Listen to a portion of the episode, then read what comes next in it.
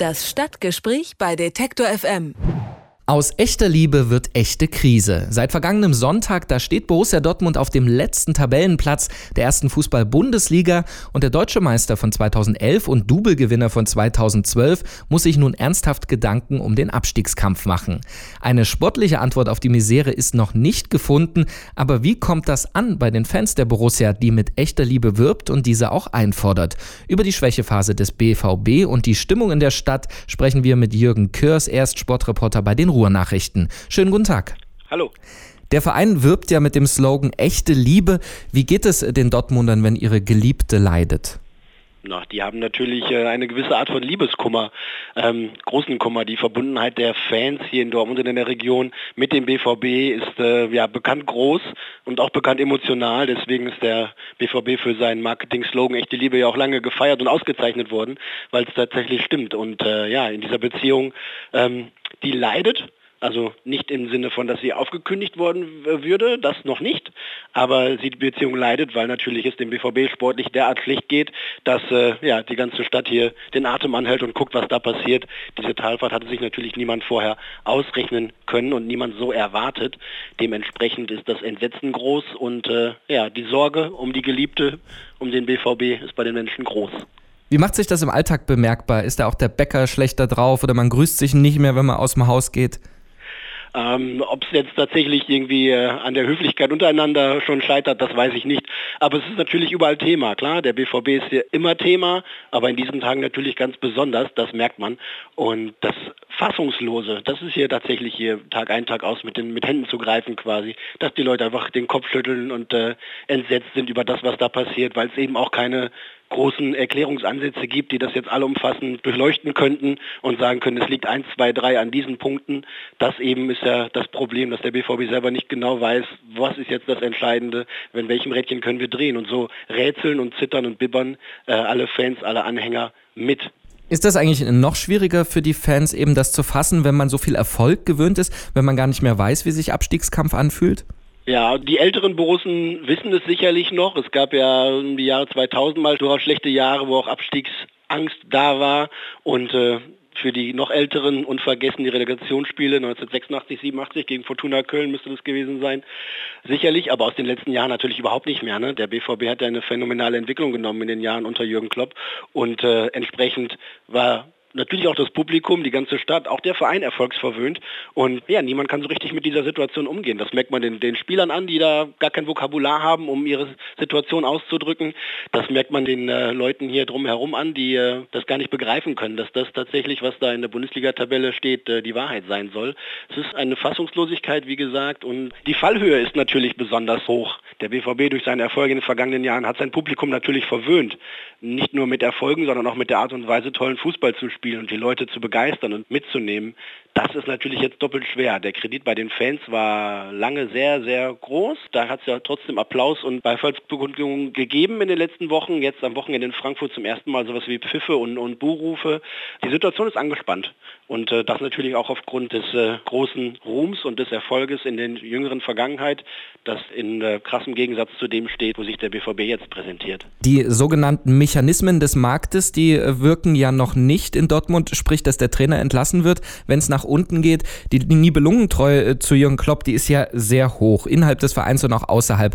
Aber glauben Sie, wenn, Sie haben ja schon gesagt, der Kredit ist langsam aufgebraucht, wenn es im März oder Februar immer noch genauso aussieht, dann wird es eng für ihn?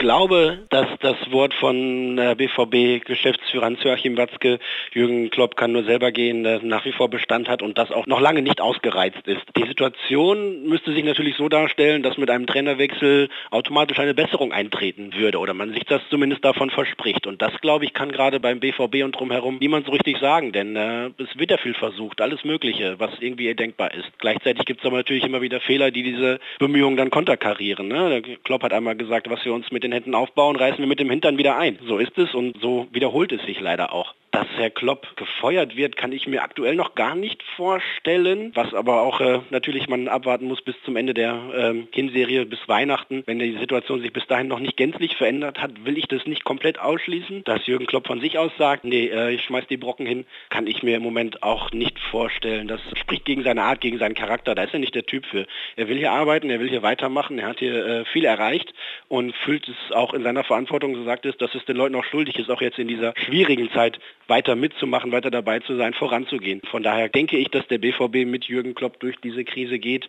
Die Frage ist nur, wann diese Krise endet. Und wenn sie irgendwann äh, tatsächlich als unendliche Geschichte dastehen sollte, dann in etwas fernerer Zukunft wird vielleicht auch das Trainerthema nochmal eines werden. Bislang greift dieser Mechanismus hier in Dortmund nicht, was die Leute übrigens auch honorieren. Wie genau die Saison endet, das ist sicherlich noch nicht absehbar, aber zumindest selbst wenn alle davon ausgehen, dass der BVB weder direkt noch indirekt äh, mit dem Abstieg dann zu tun hat, am Ende für die Champions League wird es ganz, ganz eng. Selbst die Europa League könnte ein Problem werden. Geht da eigentlich schon die Angst um, dass es auch so einen Ausverkauf unter den Spielern geben könnte am Ende der Saison, dass ein Reus oder Hummels weg sind oder noch mehr? Ja und nein. Selbstverständlich wird es schwieriger werden, Stars zu halten, wenn der BVB nicht am internationalen Geschäft beteiligt ist.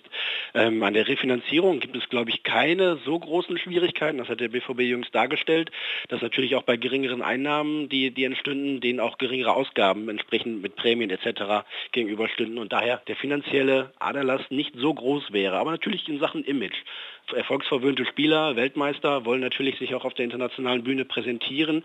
Dementsprechend muss der BVB da sich sicherlich lang machen und das dann eben mit Worten, mit Emotionen und mit anderen Dingen überzeugen, wenn es nicht für Champions League oder Europa League reichen sollte.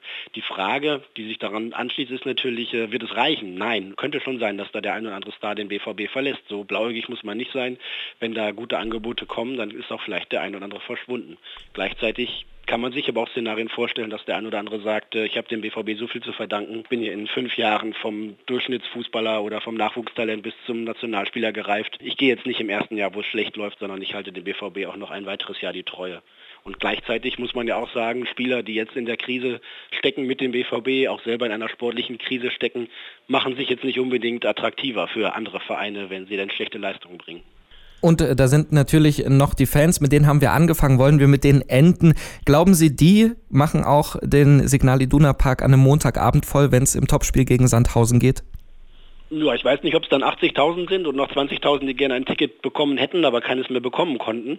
Aber ich glaube, dass auch in schlechten Zeiten 60.000, 70.000 Leute hier äh, weiter zum BVB gehen. Denn äh, das ist die große Verbundenheit, die wir schon besprochen hatten, wird sich auch in der zweiten Liga da nicht verändern. Denn der BVB ist einfach wie Kult, er ist eine Marke, er ist das alles Überstrahlende, was diese Region hier hat. Und dementsprechend wird auch die Treue der Fans dann sicherlich auf eine harte Probe gestellt. Und auf einen Montagabend 20.15 Uhr gegen Sandhausen hat die niemand Lust. Natürlich erst recht nicht, wenn man vorher Real Madrid zu Gast hatte und dann gegen St. Pausen spielen muss. Aber die Leute werden trotzdem zum BVB gehen. Vielleicht sind es nicht 80.000, vielleicht sind es dann nur noch 50.000, aber diese vielleicht kleine Bereinigung wird sich dann auch schnell aufheben, wenn der Erfolg sich wieder einstellt. Das sagt Jürgen Körs, er ist Sportreporter bei den Ruhrnachrichten und wir haben über die Psyche der Dortmunder in Anbetracht der Krise beim BVB gesprochen. Vielen Dank. Das Stadtgespräch bei Detektor FM.